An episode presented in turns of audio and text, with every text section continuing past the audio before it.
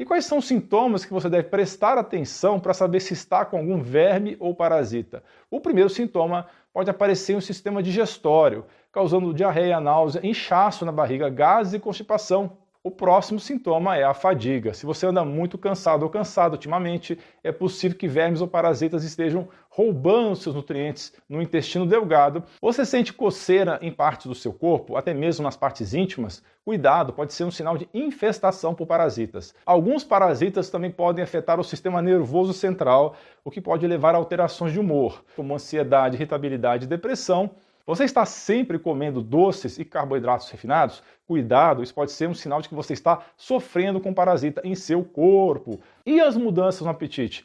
Você já sentiu uma fome incontrolável em um certo momento, em outro estava completamente sem apetite? Isso pode ser um sinal de que seu organismo está lutando ferozmente contra um parasita.